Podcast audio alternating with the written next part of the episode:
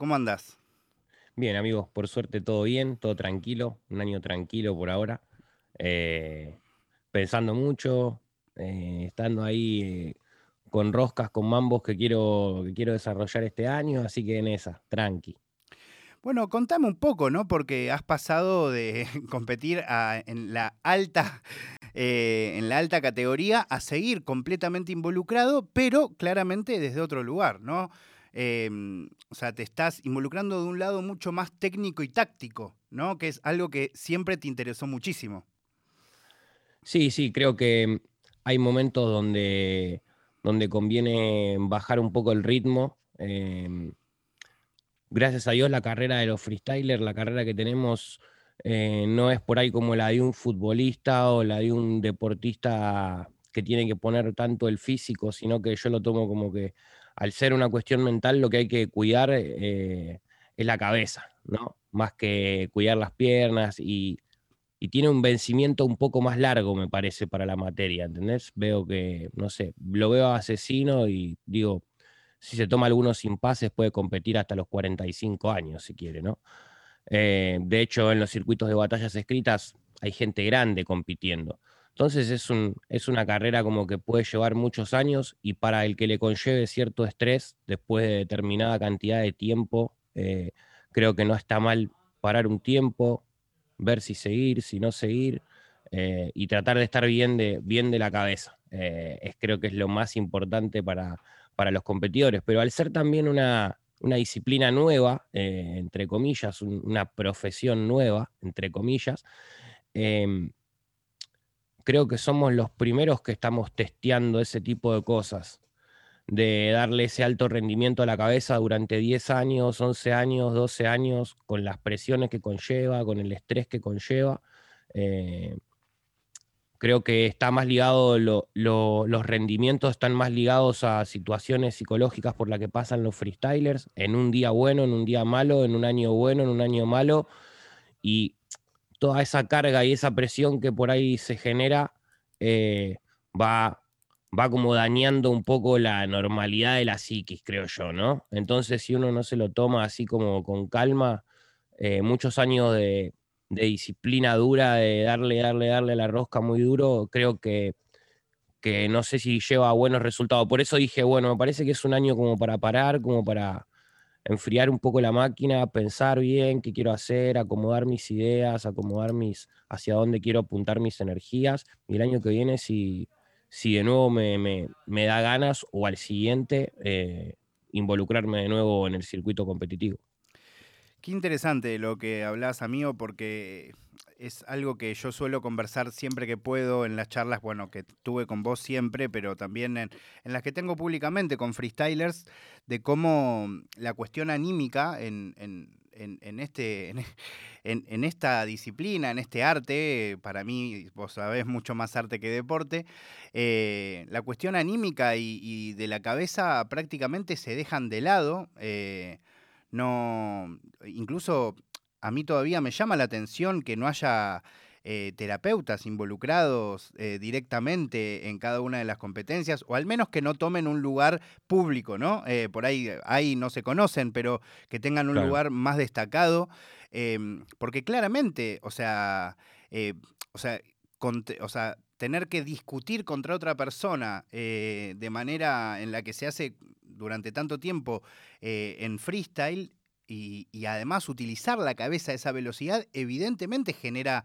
un desgaste sin contar lo que involucra la cantidad de gente, las redes, el ganar, el perder. Solo en cuestión del enfrentamiento, ¿no? Sí, sí, sí, obvio, obvio. Sí, yo por mi experiencia personal te puedo decir que, que te vuelve mucho más ansioso y, y por lo que hablo con mis compañeros, eh, que te digo, te, menciono compañeros por ahí de la gente que viene hace como unos 10 años eh, compitiendo en alto, en alto rendimiento, es como que eh, jode mucho el tema de la ansiedad, ¿viste? Empieza a joder mucho el tema de la ansiedad a la mayoría. Y yo creo que es, un poco por eso. Es que la, forma en la que hay que hacer laburar el bocho ahí arriba, acelerarlo tanto, creo que lleva un poco a eso, ¿viste? Increíble. ¿Y cómo, o sea, eh, ¿cómo te sentís hoy en el, en el lugar de, jurados? de todas maneras, siento que no es el único lugar que querés ocupar. Sé que pronto veremos eh, otro programa, pero bueno, eso no, no vamos a hablar hoy. Em, pero ¿cómo te sentís en el lugar de, jurado, volviendo a ese lugar, eh, ocupando ese lugar que te corresponde después de haber juradeado muchas batallas históricas y, y haber siempre dado un voto muy, muy calificado?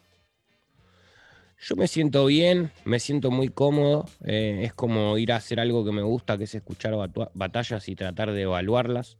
Eh, me siento cómodo con la mayoría de los rendimientos que he tenido eh, en mis votaciones, entonces al tener esa tranquilidad es como que ayuda mucho más, ¿viste? obviamente como a todos los jueces en algún momento me ha caído hate, en algún momento se me ha criticado algún voto o alguna forma de pensar, pero los que están votando no son robots, no son máquinas, son personas y dentro de esa evaluación que hacen hay cuestiones emocionales también, hay cuestiones de ideologías, cuestiones sentimentales, que uno trata de dejar todo en un punto neutro, pero como se basa sobre un discurso, a veces eh, tu, forma de pensar o tu forma de, ver las cosas es distinta al que tenés al lado, por eso hay cinco jurados, ¿no? Totalmente. Eh, qué, interesante, porque es cierto, además eh, a veces uno, eh, o en tu caso, o en cualquier caso de cualquier jurado, alguien puede votar un, contenido que no necesariamente comparte ideológicamente o todo lo contrario, ¿no? Es muy loco, porque a veces uno puede terminar pegado a lo que piensa alguien, pero a veces uno puede votar igual aunque no piense de esa forma, ¿no? Exactamente, exactamente, sí, sí, sí. Pasa exactamente eso.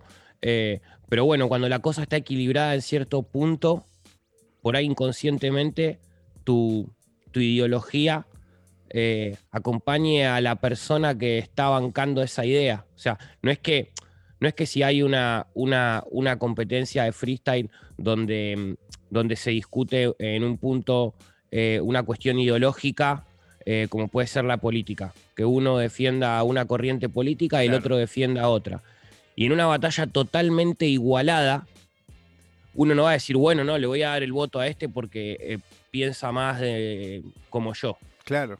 Sino que inconscientemente, si la batalla está muy igualada y vos estás eh, obligado a dar una votación, y creo que vas a ser más, como más, más propenso a tirar para ese lado, porque es, es una cuestión del ser humano, ¿entendés?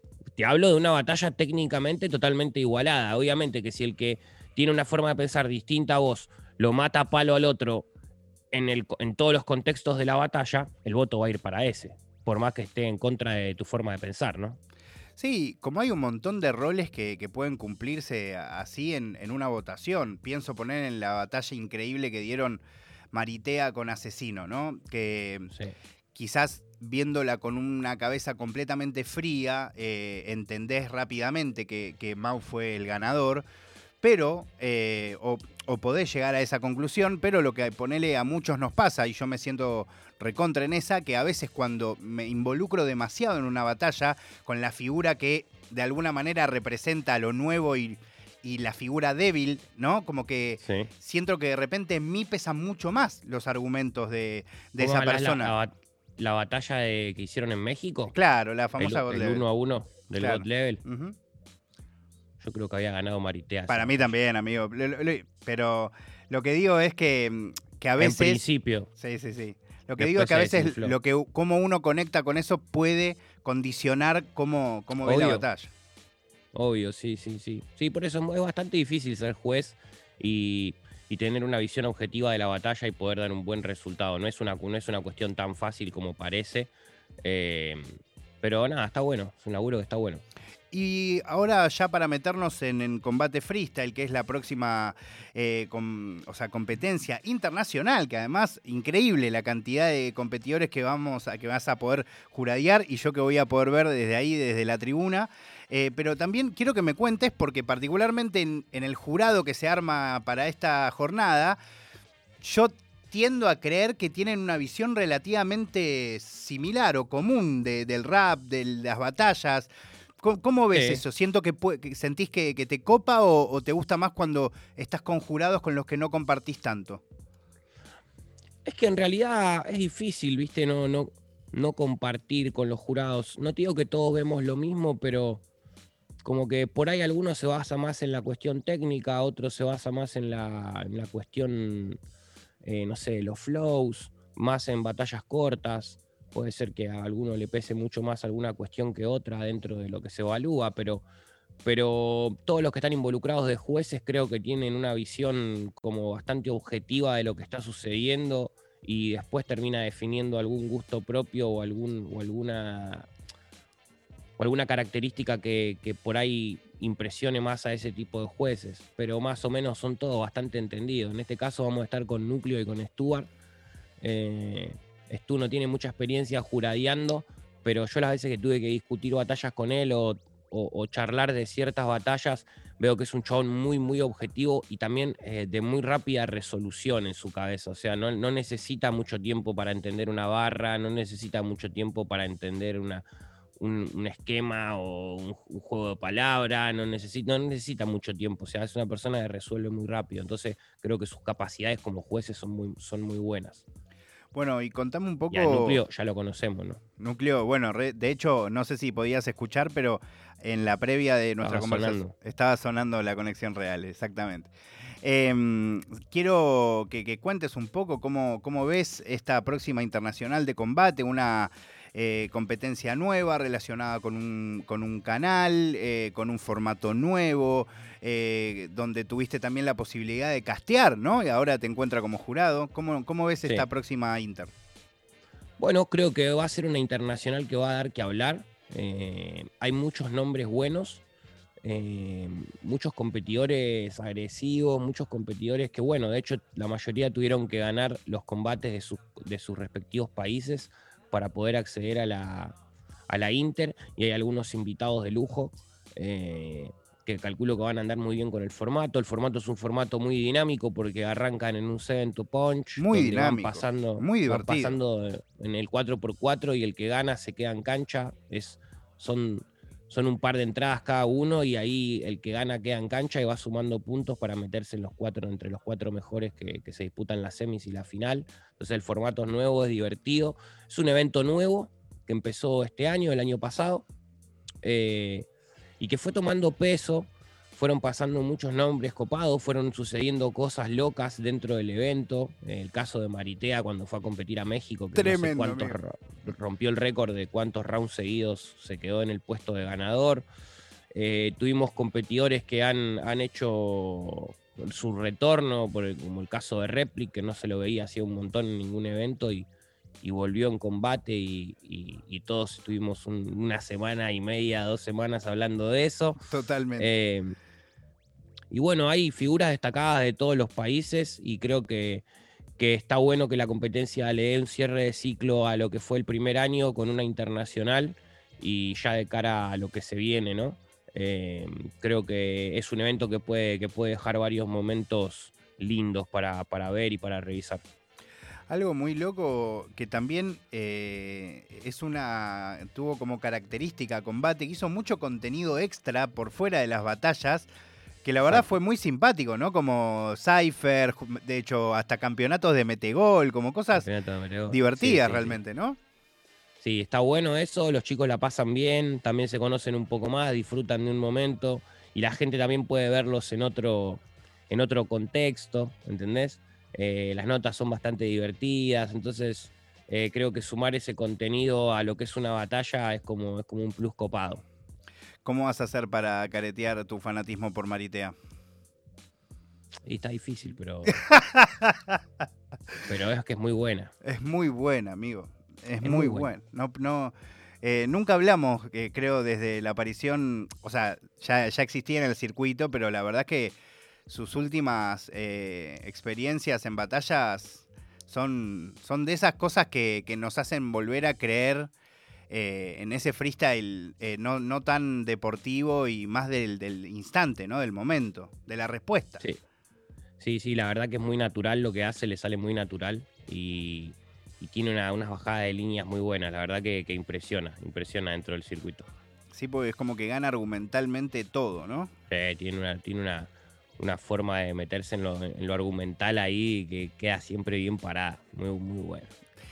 Amigo, eh, no quiero robarte mucho tiempo. Ah, no hay eh, problema. Pero, pero sí quiero aprovechar que, que tengo, antes decía en la presentación, que en, en- en la semana en la que acordamos esta charla con, con la gente de combate y con, con Siria, que también le mando un abrazo, em, pasó algo que la verdad yo ya me lo veía venir personalmente, pero que de alguna manera se confirmó, porque incluso vos compartiste stories y todo, que es la, eh, la no sé cómo hay que decir, los preparativos, hay que empezar a prepararse de, de que va a volver, no, no, no, no sabemos cuándo, la famosa Liga Basoca de líneas escritas organizada por el magnífico de Toque.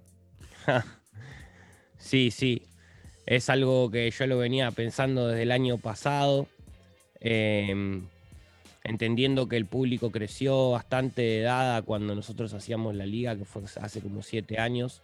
Creció, hay mucho más público, el público, hay más, más público adulto, eh, por ahí con ganas de, de escuchar ese tipo de performance, que son batallas para mí muy, muy, muy entretenidas, desde el punto de que a una persona le gusta escuchar el desarrollo de una línea, el desarrollo de- puntual de cada, de cada barra, las estructuras, los juegos de palabras, los dobles sentidos. Hay mucho, mucho ahí para hurgar. Y bueno, teniendo en cuenta que se hizo hace poco la línea 16 en, en México, eh, vi la batalla de Blue One contra, contra Asesino, o Asesino contra Blue One. Eh, y ahí fue un poco jugando, con, reaccionando con la gente de YouTube. Fue como, che, me gustaría hacer la bazooka de nuevo. Y nada, empecé con un par de llamados, con gente que se me ocurría a ver si estaba interesada. Y ahí, digamos, no están cerrados eh, los cruces del todo, el 100%, pero hay uno de los cruces donde ya los dos competidores me dijeron que sí. Yo estoy ultimando cuestiones de ver bien en qué fecha se va a hacer y demás. Eh, pero hay una batalla casi cerrada que, que los que vivieron las batallas escritas o los que les gustan las batallas escritas, que es un nicho bastante más chico que el de las batallas de freestyle, eh, hay que aclararlo. O sea, por lo menos en Argentina, y creo que en la mayoría de los países las batallas escritas tienen como están en un segundo plano, y creo que para mí, o sea, tengo la idea que es medio el futuro de las batallas. eh, o por lo menos una de las ramas fuertes que va a tomar peso en los siguientes años, dentro de lo que son batallas de rap. Eh, hay una batalla que, mm, que, que para los que entienden de la movida les va a gustar. Yo creo que hay dos personas que. hu- Hubo varios argentinos que salieron a competir afuera, que fueron a las ligas de México. Hubo varios. Vos, por ejemplo. No, no tanto. Yo, por ejemplo. Yo considero que algunos fuimos por nombre. ¿Está bien? Sí. Considero que algunos de nosotros fuimos por nombre. Considero que hay dos competidores, uno de la Liga Bazooka y otro que ha salido de otra, de otra, de otra franquicia de, de rimas escritas, que también, que, que creo que fueron los dos que salieron por mérito, que salieron por, che, este compite bien, este, este es bueno en serio. Y, y la idea es cruzar a esas dos personas. Ay, amigo, me estoy imaginando cada cosa. Tremendo. No voy a decir nada No. igual. No, por mí, si querés decirlo, o sea, si, No, yo no, no, no. dije los nombres, no o sea, yo no dije los nombres porque me parece como una falta de respeto hasta que no esté todo cerrado dar los nombres, pero si lo dice otro no hay problema. eh, y, y- y no sé, o sea, Marquitos de la Liga Bazooka fue el que fue el que creo que por mérito propio logró ir a las ligas de afuera eh, y hizo un buen trabajo. Y hay otro más. Hay uno de Secretos de Sócrates. claro. No, amigo, me vuelvo loco. Eh, ¿Es el chili? Y estamos hablando. No, ahí, sí, la amigo, me vuelvo loco, loco, loco. una data que no la tiene nadie, ¿eh? pero está- no hay nada cerrado todavía, pero ya estamos encaminados en, eh, de, buena, de buena forma con esas conversaciones eh, y la idea sería generar ese cruce en No. el retorno de Liga Bazooka. Un batallón de a- dos personas que aman el rap, que son recontracultos, que les gusta la música, que además realmente de alguna forma tienen visiones distintas de, sobre ellos mismos, ¿no? Como Obvio. una muy, muy buena idea, amigo, para variar. No, no. Así que bueno, estamos, estamos en proceso creativo todavía, terminando de definir algunas cosas, pero yo calculo que la primera edición la tendremos en dos meses, dos meses y medio, que es el tiempo que necesitan ellos para preparar su round. Eh, vamos a tener una primera fecha con cuatro batallas seguramente. y bueno, yo de mi lado, o sea, contento, lo estoy haciendo pura y exclusivamente por algo que me apasiona. Yo ya te mandé un mensaje el otro día, no sé si lo llegaste a ver. Yo eh, contás con mi servicio de casterismo de manera gratuita, amigo. gratuita. Voy eh, con una agüita así, con una botella de agua, solo para hablar de las batallas. Así, Muchas feliz. gracias, amigo. Muchas gracias. No, lo que te quería decir es que, mm, eh, que realmente las cosas que han pasado en la Liga Basoca, más allá de si es de nicho o no, realmente han sido históricas para nuestro rap, amigo. O sea, tanto la batalla de Marquitos con Sony, la batalla de Clan con, Teika, la batalla de Acru con Brillan, la batalla de Clan con Brillan. Eh, realmente eh, son muy cosas que realmente han trascendido. Ni hablar Acru y Wolti contra Middle y, y Jair, ¿no? Y Jair, sí, sí, sí. Como te digo, eran otros tiempos, eran otras épocas. Eh, el contenido, si en ese momento hubiera tenido una inversión un poco más amplia, eh, seguramente hubiera sido un poco más visto o seguiría siendo visto hoy en día. Eh, pero la verdad que lo hacíamos con, recursos muy, muy escasos y la idea, bueno, del retorno también es darle un salto de calidad al contenido eh, para que también los artistas puedan brillar de otra forma y aparte que todos crecieron, ya todos tienen un par de años más, experiencia, escribiendo arriba de los escenarios, entonces creo que, que va, creo que va a estar bueno, creo que va a salir un, lindo contenido. Algo que no sé si recordás, pero en la God Level anterior a la que se va a dar ahora y a la que se dio en México, eh, o sea, la previa a la pandemia, en donde nosotros tuvimos la suerte de cruzarnos ahí atrás, eh, ese día que vos eh, te metiste en la batalla de ah, Asesino y Chuti. Em, ese día magnífico. Eh, vos por ahí no te acordás, pero ese día vos me dijiste que ya estabas pensando en volver con la Liga Basoca. Sí, sí, sí, sí. Y creo que son tres años, amigo. Sí, pasaron tres años. Y pasa que, como te digo, también tanta actividad en el circuito del freestyle, haciendo cosas, porque más allá de lo que hacemos em, arriba del escenario, después, en mi caso, siempre trato de estar haciendo cosas eh, con, distintas organizaciones, con distintos eventos, tengo mi canal de YouTube, o sea, hago muchas cosas, entonces necesitaba como también un poco de respiro para enfriar la cabeza y decir, bueno, a ver, vamos a plantear esto de nuevo, vamos a buscarle la forma, vamos a buscarle la vuelta y bueno, en eso estamos.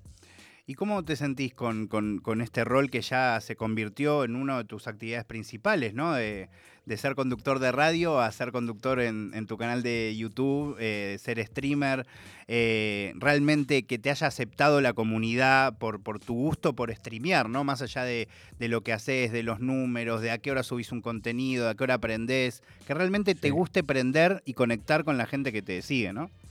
Sí, sí, sí. Eh, nada, fue loco. Arrancamos en la pandemia, ya ya venía con la idea hacía un montón de tiempo, más que nada de hacer contenido de análisis de batallas y eso. Bueno, se dio en la pandemia que, que todos estábamos guardados a fondo ahí. Dije, bueno, es el momento de empezar. Si, si no era ahí, no era nunca. Y nada, dentro de todos los freestylers que empezaron, Papo ya estaba recontra instalado y creo que yo fui uno de los que de los que se animó ahí a meterse, después vinieron un montón más y, por suerte a la gente le gustan bastante los análisis que hacemos, el punto de vista que tenemos, las reacciones parece que también les gustan, no soy mucho de exagerar las reacciones, viste tampoco, ni de actuarlas demasiado, no sé, cuando hay algo que me parece una locura, lo expreso, pero después como que trato de mantener la calma también, entonces creo que es un contenido bastante, bastante real, bastante original. Debe tener su nicho de público, público por ahí que le gustan más ese estilo de reacciones y demás. Em, y con Twitch, como que ahora, ahora calculo que en el invierno voy a empezar a, activarlo con más frecuencia. Los últimos meses de verano prácticamente no entré en la plataforma. Estoy grabando videos directamente para el canal de YouTube. Porque lleva tiempo, tenés que estar encerrado y la verdad que en el verano yo prefiero estar afuera, así que eh, estoy más en esa. Y, y, como teniendo la posibilidad y la suerte de que los tiempos ahí los maneja uno, es como que, bueno, puede elegir. ¿no? Hermanito, bueno, el viernes 25 de marzo es que está el combate freestyle, eh, versión internacional, en donde Deto será jurado junto con Núcleo, con Stuart. Habrá competidores de Colombia, de Argentina, de Chile, de México. te repaso ahí un par de los competidores que va a haber. Mira, está Stick, Perú. está Clan. Uf. Así que Stick lo dejó afuera Clan en la Red Bull. Rico sería que se cruzaran. Rico, rico. Claro, lo, acabo de, lo acabo de ver eso. Suave. Bueno, tenemos, tenemos a Mecha, tenemos a Rodamiento, tenemos a Metalingüística, a MP. Imagínate un cruce de MP y Metalingüística, me vuelvo loco. No, no, no. Me vuelvo loco. Salen los El- reaccionadores de las métricas. Sí, sí, sí, sí. Larrix, eh, Acertijo, eh, Ballest- Balleste, Replic, No, lo de Eh, Replic me nada, vuelvo tenemos- loco. Replic con tenemos a- cualquiera. A Sony, eh, tenemos a Droce. eh, tenemos unos nombres, unos nombres picantes, Facu. No, realmente se va a poner muy, muy picado. eh, cualquier cruce, eh, no pasa en casi ninguna batalla. eh, literalmente cualquier cruce de todos esos que me acabas de nombrar es, es muy, muy eh, Sí, épico y resultan interesantes. sí, total, y dan bocha de ganas de, de verlo. Así que, amigo, te deseo lo mejor, te agradezco el tiempo y, y ¿querés Muchas decirme gracias. dónde vas ahora? Porque vas a ir a Enter, me imagino, ¿no? Ahora nos vamos un ratito para Enter Club en Adroé. Aguante. ¿Dónde queda Enter? Aguante. En, en- sobre la calle Espiro, en el centro de Adroé. Un lugar bellísimo que fui a la inauguración. Sí, vos la pasaste lindo, ¿no? Sí, la pasé súper. Tengo que ir otro día para jugar a. Porque vi que cada vez que veo las historias está lleno de arcades, todo, que claramente es un poco la idea del lugar. Pero el día que fui a la inauguración, claramente no, no se podía jugar mucho. No se podía ni pasar. No, no, increíble. Bueno, hermanito, te, te agradezco Facu. mucho y nos vemos seguramente el viernes ahí. Y te voy a desear siempre lo mejor eh, en tu juradeo. eh, y obviamente ni pienses en las personas que después te van a decir cualquier cosa, si votaste bien o mal, porque realmente no tiene sentido, ¿no? Es que igual voto bastante bien, ¿eh? Así que. no me preocupo, se hacía el canchero. Pues se mandaba una cagada, lo puteaba medio país. No, todo bien. No, no, obvio que votás bien, amigo, porque votás de No, corazón. Puede pasar, puede pasar, puede fallar. Te mando un abrazo enorme. Facu, te mando un abrazo, amiguito. Ah, pará, que te, que te elegí una canción para cerrar. Elegí la canción Ah, Angelito de Obi-Wan Shot para cerrar el bloquecito con Oh, vos. Qué temón. Eh, qué ¿sabés temón, qué? amigo. Presentalo vos, presenta vos la canción y nos vamos con vos presentando a tu, a tu gran amigo y colega Obi. Presentalo. ¿Qué tema, ¿Qué tema dijiste? Porque no te Angelito, con Duki. Ah, Ángel. Bueno, eh, para toda la audiencia, para toda la gente que está acá con nosotros, les vamos a dejar un tema, un temazo, un temón para todos ustedes. Angelito, Duki FT Obi-Wan Shot. Tengo un angelito. Tengo un angelito.